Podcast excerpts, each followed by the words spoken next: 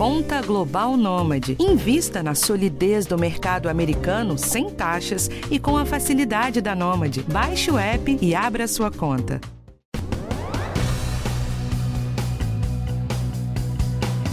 Um surto de meningite está assustando a maior cidade do país. De janeiro a setembro, São Paulo teve 56 casos confirmados e 9 mortes. Já são três surtos só esse ano. Nesse último, cinco casos foram confirmados e uma mulher de 42 anos morreu. Além de São Paulo, quatro estados têm aumento de casos: Bahia, Espírito Santo, Rio e Minas Gerais. A meningite é uma inflamação das meninges, membrana que envolve o cérebro e a medula espinhal. E ó, é uma doença grave e tem transmissão respiratória, ou seja, pelo ar você pode pegar meningite. Por isso, as medidas preventivas contra a Covid derrubaram os casos durante a pandemia. Mas agora a doença volta a circular e é importante, gente, saber como se proteger. Será que existe vacina para o tipo de meningite que está circulando? Todo mundo precisa tomar ou só alguns grupos? Alguns sintomas são muito parecidos com os da gripe. Como é que a gente faz para saber então a diferença e a hora de correr para o pronto-socorro? Para falar sobre isso, a gente bate um papo com a doutora Miriam Dalben, que é infectologista e epidemiologista. Eu sou Michelle Loreto e este é o podcast do Bem-Estar. Doutora Miriam, seja bem-vinda ao nosso podcast. Um prazer ter a senhora aqui com a gente, viu? Prazer, Michelle. É sempre super bom debater com você, ainda mais sobre um tema tão importante e urgente nesse momento, né? Urgente. Doutora, é, esses casos que estão circulando agora são do tipo mais grave? Ó, na verdade, acho que toda meningite a gente pode considerar grave, né? Principalmente quando ela é uma meningite bacteriana, que é causada por uma bactéria e não um vírus. É, esses casos que a gente está tendo agora, surtos, que são de uma meningite que a gente chama de meningite meningocócica, são casos extremamente graves, porque podem levar à morte um número grande de pessoas e tem sequelas que são muito graves também. E como você disse, né, a gente vê casos aí pipocando no Brasil inteiro e principalmente porque a gente vê diversas regiões do país com uma cobertura vacinal entre as crianças menores de um ano que não chegam nem a 75%, né? Então diminuiu muito a cobertura vacinal. A vacina é oferecida pelo Programa Nacional de Imunizações, então para um tipo de meningite meningocócica a vacinação ela é gratuita, mas infelizmente tem muito pai aí dando bobeira e não levando a criançada para se vacinar. E qual é a diferença entre os tipos de meningite em relação à gravidade, enfim? Então vamos lá. A gente tem, na verdade, a gente pode dividir as meningites em dois tipos, basicamente, né? Essas meningites que são, que são infecciosas. As virais, que são causadas por vírus, que na maior parte das vezes é, são vírus que a gente nem tem um tratamento específico, né? A gente só espera passar e às vezes interna a criança para dar tratamento sintomático. E as que costumam ser mais graves, são as bacterianas, causadas por bactérias, que aí sim a gente tem que dar antibiótico.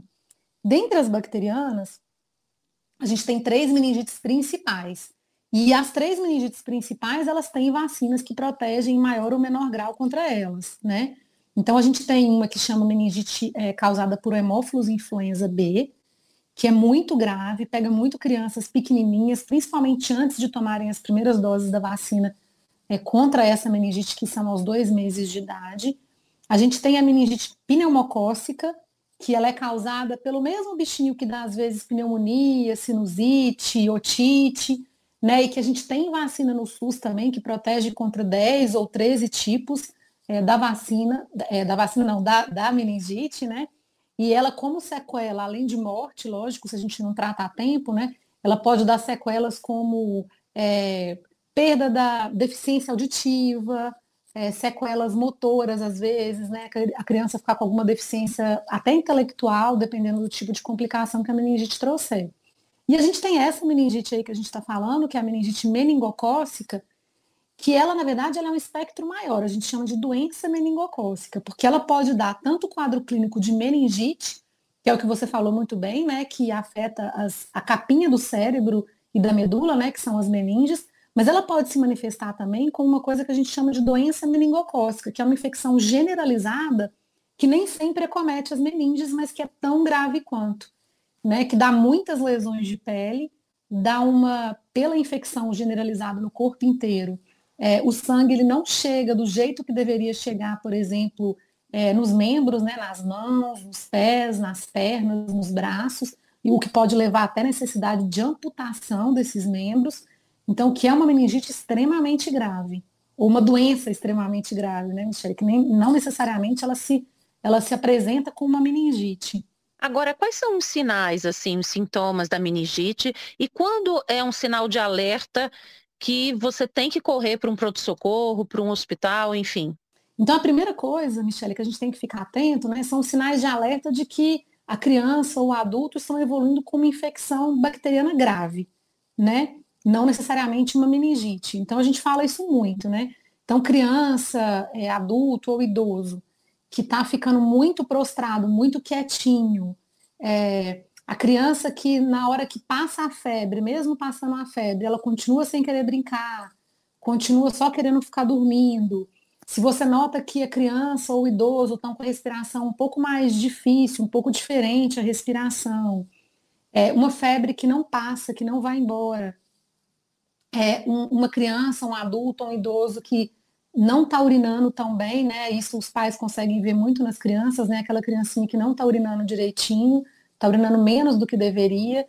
E aí tem os sinais que são mais específicos da meningite mesmo, né?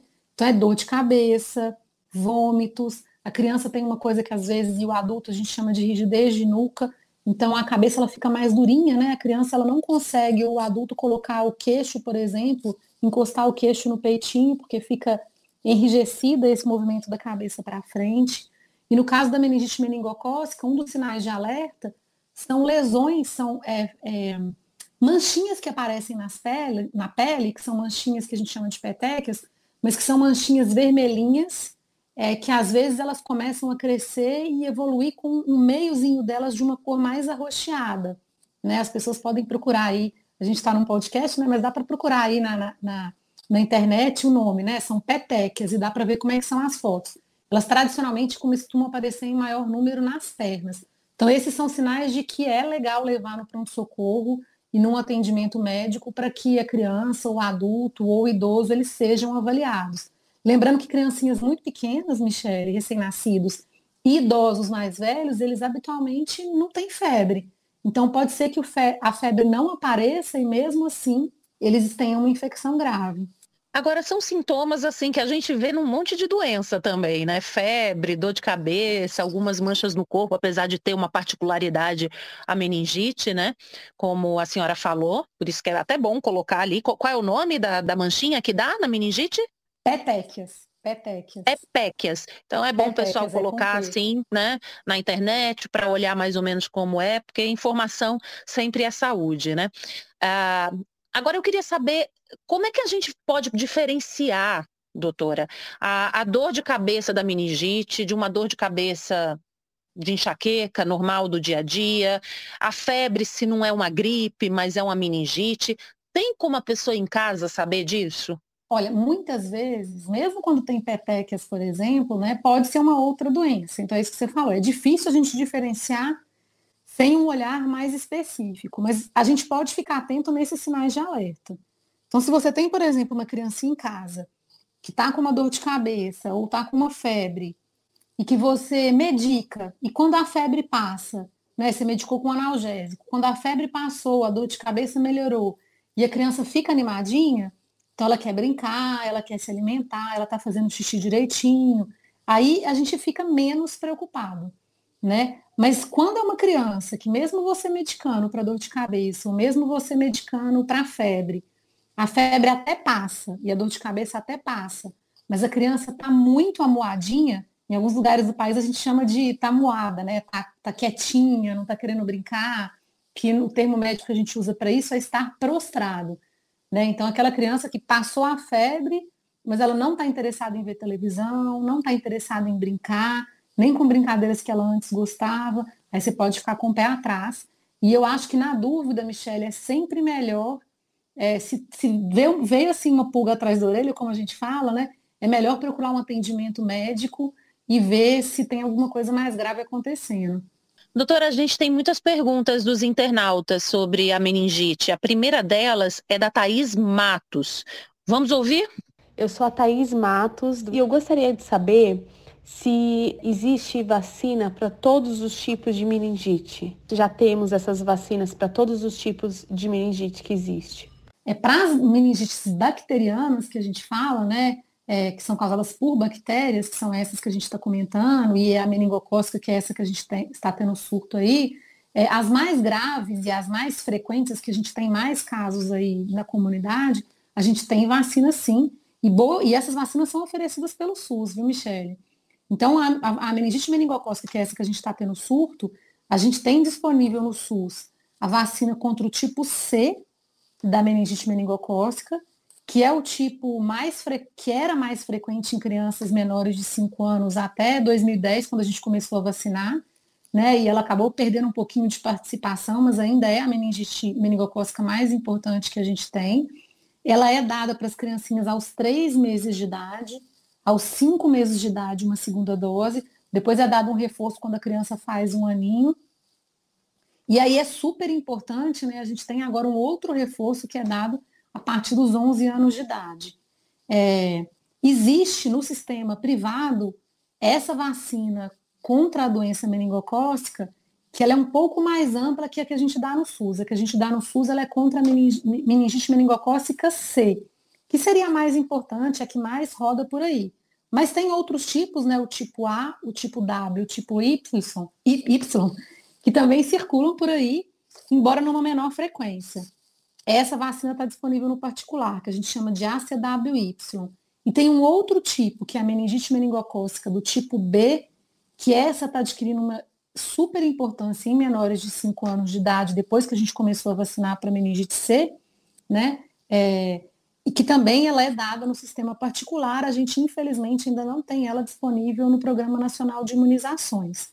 Pensando nas outras bactérias que dão, é, que podem dar meningite, né? A gente tem a meningite por hemófilos influenza B, que ela é super importante como causa é, de, de, de internação assim, em crianças menores de dois meses, justamente porque a primeira dose dessa vacina ela é dada aos dois meses de idade, depois a criancinha recebe aos quatro meses de idade, depois aos seis meses de idade. E a gente tem a vacina pneumocócica, que é a que protege contra a bactéria que não só pode dar meningite, né, mas ela pode dar dor de ouvido, ela pode dar pneumonia, ela pode dar sinusite. E ela também é dada aos dois, quatro e seis meses de idade, depois a gente tem os reforços depois de um ano de idade, né? Aí eu já vou aproveitar essa pergunta, Michelle, e vou falar uma coisa que eu acho super importante. Vou pedir licença aqui para falar. Pode falar. Quando eu já falei isso, a gente já viu que essas vacinas elas começam a ser dadas para as criancinhas a partir dos dois meses de idade, né? E da meningite meningocócica, a primeira dose aos três meses de idade. A gente sabe que as crianças começam a desenvolver a proteção contra essas meningites pelo menos 15 a 30 dias depois de receber essa primeira dose. E, e mais de 90% das crianças ficam protegidas mesmo depois da segunda dose. Aí já é super importante a gente falar para todo mundo que está escutando aqui o podcast, né? Por que, que a gente que é médico fica tão preocupado em proteger os recém-nascidos nesses primeiros quatro meses de vida? Né? Eles ainda não estão protegidos contra doenças que podem causar sequelas graves nas crianças. É por isso que a gente fala, criança que ainda não tomou a primeira dose, da vacina de hemófilos, da vacina pneumocócica e que ainda não tomou a primeira dose da vacina meningocócica aos três meses de idade, elas devem ficar mais quietinhas em casa, sem se expor a muita gente, sem ir em grandes aglomerações. Doutora, é, é, importante também a gente é, falar aqui desses reforços, né? Não adianta só tomar a vacina aos dois meses, tem que tomar esse reforço que, que é dado, né? Porque senão a proteção não é a mesma, é isso?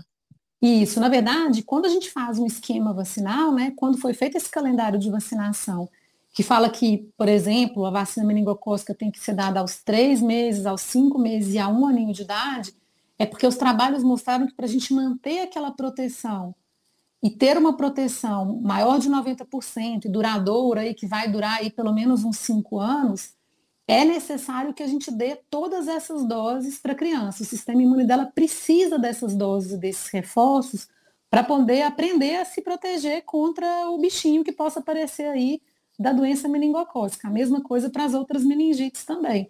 Então, a gente tem que manter a carteirinha de vacinação bem atualizada, né? Que é o que a gente está vendo aí, que pelo menos 25% da população menor de 5 anos não tem feito. E outra coisa importante, Michele, a gente vê, a gente tem é, muitos casos de meningite meningocócica em adolescentes. E tem indicação de tomar o reforço a partir dos 11 anos de idade. E a gente vê que é uma idade que os pais, às vezes, costumam descuidar um pouquinho da carteirinha de vacinação das crianças. E nessa faixa etária tem várias vacinas que precisam ser reaplicadas para manter a proteção. E agora vai até os 14 anos, né? É, é, é uma, é uma faixa de idade, né, que a gente pode dar. Mas quanto tá. mais cedo, melhor, né? Aí fica tá, protegido claro. antes, né? Tá, antes era com 11 ou 12 anos e agora é de 11 até 14. Mas, claro, não espera seu filho fazer 14 anos, é melhor dar antes. Agora, Isso. doutora, nesse momento que está esse surto, né? Todo mundo tem que tomar vacina, inclusive adulto? Na verdade, como que a gente faz? Quando a gente começa a ter surto em uma região, como aconteceu aqui na cidade de São Paulo, é, normalmente se faz uma, uma coisa que a gente chama de vacinação de bloqueio, que é tentar vacinar as pessoas que moram naquela região para não deixar a doença sair ali daquela região e, e, e se alastrar, para não deixar o surto tomar proporções maiores e controlar aquele surto ali. Então, agora, nesse momento, o que, que vem sendo feito? Né? É, as pessoas dessas regiões estão sendo orientadas a tomar vacina, mesmo adultos, profissionais da área da saúde é, estão sendo orientados a tomar essa vacina, independente da região que esses profissionais de saúde é, moram e trabalham. E a gente está fazendo um trabalho grande para lembrar os pais de que tem que manter a carteirinha de vacinação das crianças atualizada. E por que isso, Michele? A vacinação, se eu já tive contato com a pessoa transmitindo a doença meningocócica, então se eu tive contato com esse doente, por exemplo, ontem, não adianta hoje eu tomar a vacina. O que eu vou ter que fazer vai ser tomar uma medicação que a gente chama de quimioprofilaxia, que é uma medicação que vai impedir com que eu desenvolva a doença. Mas a vacina, ela protege caso eu venha a ter contato com essa doença. E outra coisa que a vacina faz também, é, a gente sabe que muitas pessoas, e daí é, é, é, é a dificuldade que a gente tem em controlar a doença meningocócica, né? Muitas pessoas, elas não apresentam a doença, mas elas são portadoras do bichinho na boca, na região da orofaringe. Então, embora elas não desenvolvam a doença, elas podem servir como vetor aí, transmitindo a doença quando elas falam, quando elas tossem, quando elas espirram para outras pessoas que daí sim vão desenvolver a doença. E a vacina, comprovadamente pelos trabalhos que a gente tem aí, vários trabalhos publicados, ela diminui a chance da pessoa, caso ela tenha contato com algum portador da doença meningocócica, ela diminui a chance da pessoa desenvolver a doença, mas diminui também a chance da pessoa virar outra portadora. E aí, dessa forma, a gente vai controlando a transmissão da doença. A senhora falou de pegar por gotículas, né? Que isso a gente aprendeu muito na Covid, né? Mas pode pegar por objeto também, como a gente falava tanto, né? De gripe e tudo mais, da Covid. Qual é a forma de transmissão da meningite? Então, a principal forma de transmissão é contato mesmo com com a saliva da pessoa que está contaminada, né? Esteja a pessoa doente com a doença meningocócica, esteja a pessoa só colonizada, que a gente fala portadora do bichinho, né? Com o bichinho morando ali nas, nas, nas na, na, na, boca, né? É, a forma mais comum de transmissão realmente é você ficar a menos de 1,8 metros de distância dessa pessoa e ter contato com essas gotículas, o cuspe que a pessoa transmite, né? É óbvio que a gente sabe que, por exemplo, criancinhas que frequentam creche, que às vezes trocam os brinquedos, né? Põe o brinquedinho na boca, troca o brinquedinho, a outra põe o brinquedinho na boca. Essa pode ser sim uma forma de transmissão. Da mesma forma que pessoas que residem na mesma casa de outra pessoa que desenvolveu a doença meningocócica, elas têm uma chance muito grande de desenvolver a doença até 800 vezes maior do que o restante da população justamente porque você tem essa exposição maior até, é, eventualmente, objetos, né? Beber no mesmo copo é, e tal. Mas a gente tem que pensar na saliva mesmo, né? Então, seria o contato com a saliva, com essas gotículas que a gente elimina, que seriam a principal forma de contágio. A gente tem aqui mais dúvidas sobre vacinação. É, agora quem vai falar é a Juliana. Oi, eu sou a Juliana, de São Paulo. É, eu tenho uma dúvida. Eu sou gestante, eu gostaria de saber se é, gestante pode tomar a vacina de meningite. Nossa, essa pergunta é ótima, Michele. Na verdade, a gente tem alguns trabalhos, é, principalmente essa vacina que a gente tem da meningite C, a gente tem alguns trabalhos é, avaliando a aplicação dessa vacina em gestantes em regiões do mundo onde a gente teve surto, né? mas não são tantos trabalhos assim. Então, o que a gente orienta as gestantes é que se elas não estiverem diante de um risco alto de adquirir a doença, né, no meio de um surto, que elas evitem tomar a vacina enquanto estão grávidas. Mas isso sempre tem que ser debatido com o seu médico, porque às vezes, em situações de surto, os benefícios de tomar a vacina, eles são infinitamente maiores do que eventuais riscos que podem estar relacionados aí à tomada da vacina, né? É, a vacina ela não tem vírus vivo, nem bactéria viva, né? No caso da doença meningocócica se trata de uma bactéria. Então ela não tem o bichinho vivo ali. Então ela é uma vacina que, na teoria, é uma, é uma, é uma vacina segura que não causa doença meningocócica nem para a mãe nem para o bebê. E esses trabalhos que a gente tem não mostraram, é, não mostraram nenhum tipo de, de dano à gestação, de de morte, do morte fetal que a gente fala, né, de trabalho de parto prematuro, mas se não se trata de um surto nem nada, é melhor esperar terminar a gravidez para poder tomar. Outra pergunta aqui. Meu nome é Deusélia, eu sou de Itupeva, São Paulo. Eu tenho uma dúvida. Quando criança, se não tomou a vacina, pode apresentar algum problema em idade adulta? Se você não se vacinou, é, você o que você tem de problema é um risco maior de pegar a doença, né? E de evoluir com a doença de uma forma grave. É, a gente normalmente, a, a, a, chance de você pegar a doença meningocócica na vida adulta, se você é uma pessoa que tem o seu sistema imune funcionando direitinho, ela é bem menor do que a chance de você ter essa doença quando você é criança ou quando você é adolescente. Mas não é nula. Você mesmo assim pode pegar a doença. A gente tem casos de adultos que pegam a doença meningocócica e precisam internar, né? A vacina no SUS ela não está disponível para essa faixa etária se você não for um profissional da área da saúde, se você não for uma pessoa com algum tipo de, de, de probleminha no seu sistema imune, né? É, e se você não tiver numa região de surto. Mas você pode procurar a vacina é, num, numa clínica aí que aplica de forma particular e tomar essa vacina para ficar protegido contra a doença meningocócica, mesmo sendo um risco baixo. E também o adulto, ele pode não estar tá com a doença, mas pode transmitir, né? Como a senhora falou. Exatamente, Michelle. É por isso que a gente faz essas vacinações de bloqueio em caso de surto, né? Então, assim, a vacina ainda tem esse benefício, né? Que quando você é vacinado, né, tem trabalhos que mostram é, alguns deles grandes, feitos nos Estados Unidos, que você diminui a chance de você ser um portador da doença meningocócica. Então, de você ser aquela pessoa ali que vai ter esse bichinho na, na sua orofaringe, na sua saliva e poder passar para os outros. Então, sempre é bom. Acho que vacina é, é, sempre interessante, né? É óbvio que quando a gente tem, quando a gente pensa é, no governo, no Programa Nacional de Imunizações, a gente tem uma quantidade específica de dinheiro. Então, a gente acaba usando essa quantidade para comprar e oferecer as vacinas que são mais importantes para os grupos mais importantes. Se alguém está ouvindo a gente agora e tem uma criança né, na idade para tomar a vacina, mas não tomou lá quando tinha dois meses, não tomou o reforço com quatro meses, a criança pode ir e fazer esse esquema vacinal? Pode e deve, Michelle. Inclusive, acho que foi agora em junho ou julho de 2022, eu não vou lembrar a data exata, que o Ministério da Saúde ele ampliou. Antigamente ele só dava vacina para as crianças que estavam com o esquema atrasado e chegavam no posto de saúde até os cinco aninhos de idade. Agora, qualquer um que não tomou ou que está com o esquema atrasado, não tomou as doses de reforço, se tiver até 10 anos de idade, já chega no posto de saúde e pode receber a vacina gratuitamente. Então tem que ir sim. E na dúvida, Michelle, o que a gente sempre fala, né? O pessoal do posto de saúde, eles são craques em avaliar a carteirinha de vacinação e ver o que está faltando.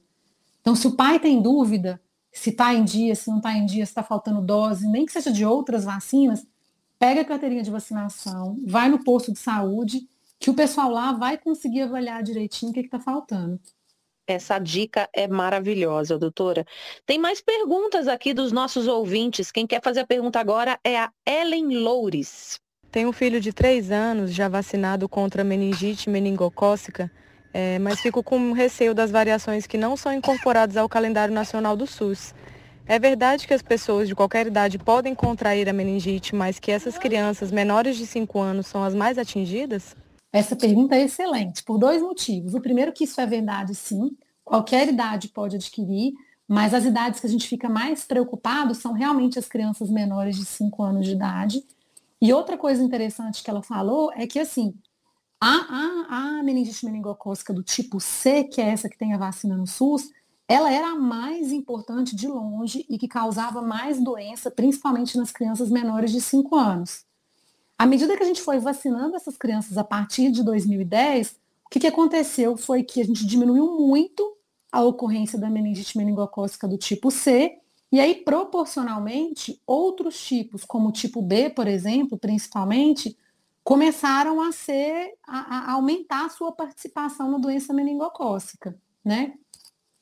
Outra coisa que preocupa a gente é que a gente tem o tipo, além do B, né, que eu falei que é o mais importante, é, que tem, tem adquirido mais importância agora nas crianças menores de 5 anos. A gente tem o tipo W, o tipo A e o tipo Y. E na região da América Latina, a gente tem, por exemplo, é, o tipo W, que vem ganhando muita força, né, que ele está se tornando um tipo bastante importante. No Chile, por exemplo, né, que é um país pertinho aqui da gente, ele já se tornou mais importante do que o tipo C. Então, o que eu gosto de falar com as mães, né? Se você tem condições, às vezes vale a pena assim, procurar uma clínica particular, nem que você tenha que dividir em várias vezes, e proteger a sua criança contra esses outros tipos da doença meningocócica que, por enquanto, não estão contemplados nas vacinas que a gente tem no SUS. É, você vai dar uma proteção adicional para sua criança. Pergunta agora da Audrey Marcili Chico. Fora a vacinação, quais os outros procedimentos que a gente tem que tomar, os outros cuidados que a gente tem que tomar com crianças? É o que a gente falou, né? A principal medida de longe é realmente a vacinação.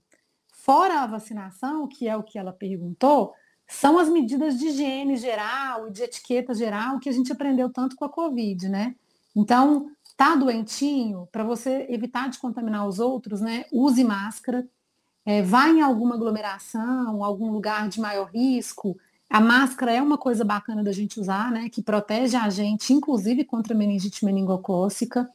Ter sempre o hábito é, de higienizar as mãos.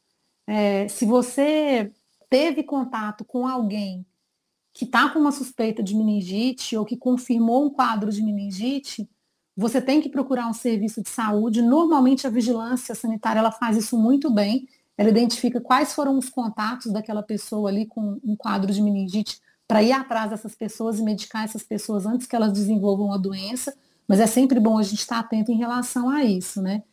Mas assim, no geral, é higiene de mãos, uso de máscara quando a gente for em alguma aglomeração, em algum lugar de maior risco e manter a carteirinha de vacinação bem atualizada.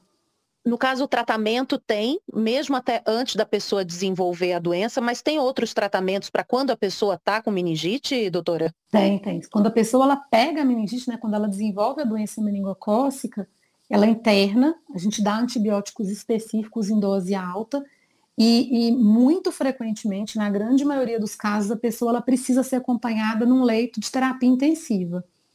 Né? Ela precisa de de manter umas, às vezes precisa até de respirar com a ajuda de aparelhos, de medicações é, na veia para ajudar a manter a pressão, ajudar a manter o coração direitinho, até que o tratamento comece a fazer efeito e a infecção comece a ser controlada. Quanto antes a gente estabelecer esses tratamentos, Michele, menores as chances da pessoa ficar com sequelas. E as sequelas da meningite meningocócica e da doença meningocócica em si podem ser sequelas muito graves, como eu falei com vocês, até necessidade de amputação de perna, de, de mãos e tal. É, e Sem contar outras, que pode levar à morte, né?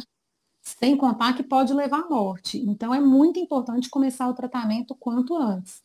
Quando a pessoa ela teve contato com um contato de risco, que a gente fala, né? um contato prolongado, com contato com saliva e tal, com o caso confirmado da doença meningocócica, né, ou caso suspeito, Aí o tratamento que a gente faz são alguns comprimidos que podem ser dados em dose única ou durante dois dias, que daí eles vão é, eliminar essa bactéria do trato oral da pessoa, né, da boca da pessoa, da gotícula da pessoa, para impedir que a pessoa venha desenvolver a doença ou venha transmitir a doença para outra pessoa.